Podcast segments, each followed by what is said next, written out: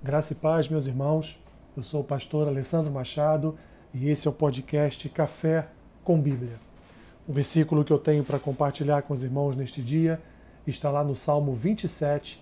O versículo é o versículo 14, que diz assim: Espera pelo Senhor, tem bom ânimo e fortifique-se o teu coração.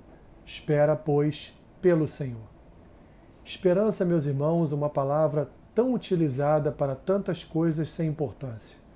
Biblicamente, esperança é uma palavra que designa a atitude de quem espera ou aguarda um acontecimento. A esperança é um sentimento que precisa ser alimentado diariamente, sem o qual não seguiremos adiante.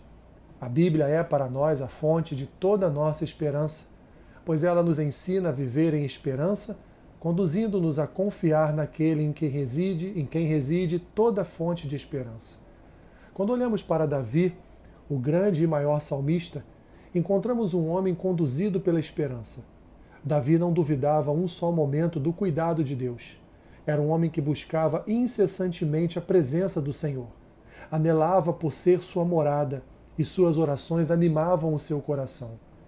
Neste salmo, mais uma vez, Davi revela que Deus é seu refúgio, fortaleza e luz.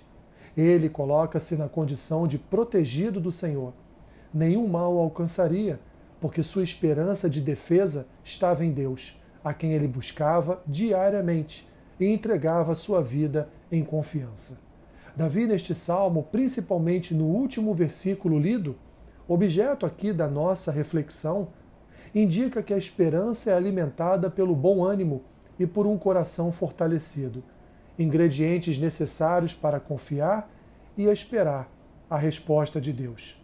Mesmo cercado por inimigos e até por exércitos, Davi não se abalava e buscava em Deus o alívio para sua alma. Suas orações evidenciavam sua dependência e segurança no Senhor, porque não lhe faltava esperança. Portanto, meus irmãos, sigam o exemplo de Davi não desanimem diante dos adversários de suas almas. Creiam em Deus e animem-se no Senhor, pois Ele é a nossa garantia e fonte de segurança e paz. Escolham assim esperar pelo Senhor.